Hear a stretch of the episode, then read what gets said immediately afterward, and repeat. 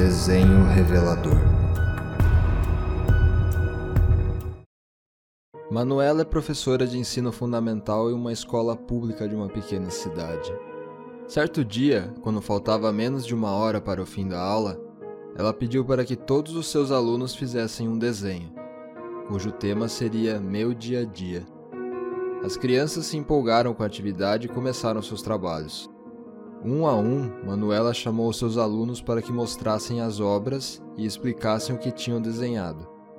Após a explicação da criança, ela assinava a lista de presença e a dispensava. A criatividade dos jovens era incrível e fascinava Manuela. Alguns alunos rabiscaram atividades realmente cotidianas. Bruna, por exemplo, esboçou ela e sua mãe fazendo compras no supermercado. Já Marcelo se desenhou competindo na natação com seus pais assistindo e torcendo. Outras crianças iam mais além, como o caso de João, que se fez voando em um dragão, e Lúcia, cujo desenho a mostrava com asas brotando de suas costas e uma varinha de condão em uma das mãos, imitando uma fada. Como Manuela não havia explicitado que queria algo realista, resolveu não contrariar os pequenos. No fim das contas, achou interessante o resultado final da didática. Afinal, através dos desenhos, as crianças podiam fugir de seus mundos que na maioria das vezes não são nem um pouco animadores. Realidades com pais ausentes, seja por estarem cumprindo penas em cadeias ou simplesmente desinteressados pelo processo educativo, violência em cada esquina, além de terem que ajudar a família com a renda de alguma maneira. Desde vender balas nos semáforos até ser aviãozinho no tráfico de drogas em casos mais extremos. Por fim, a professora chamou a última aluna que restava na sala de aula, Vanessa. Então, minha pequena, o que você desenhou? perguntou carinhosamente Manuela, acariciando os cabelos encaracolados da garotinha. Vanessa timidamente entregou sua folha de papel para a professora, que, ao vê-la, prendeu a respiração, arregalou os olhos e ficou sem palavras por um momento. A cor predominante era o vermelho, e três bonecos de palito protagonizavam a pintura. Va Vanessa, ela gaguejou. Você poderia me explicar o que é isso? O que você quer saber exatamente, professora? A jovem franziu a testa. Onde os bonequinhos estão? Esta é minha casa.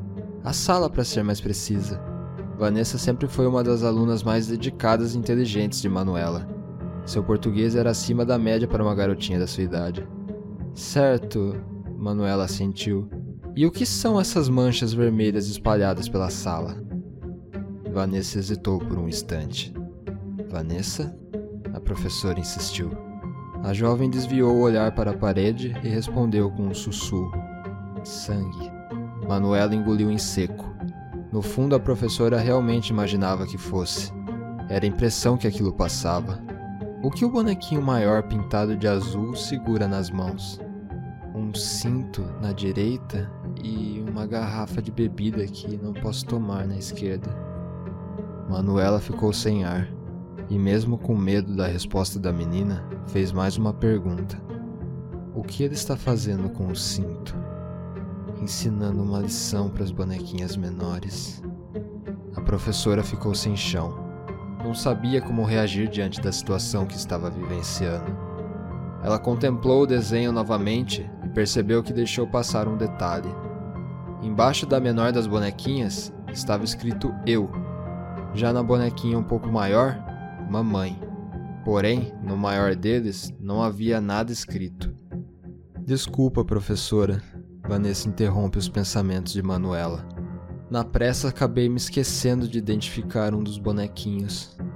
A pequenina abriu seu estojo, retirou o lápis e, com a mão tremendo, escreveu logo abaixo do bonequinho maior: Papai.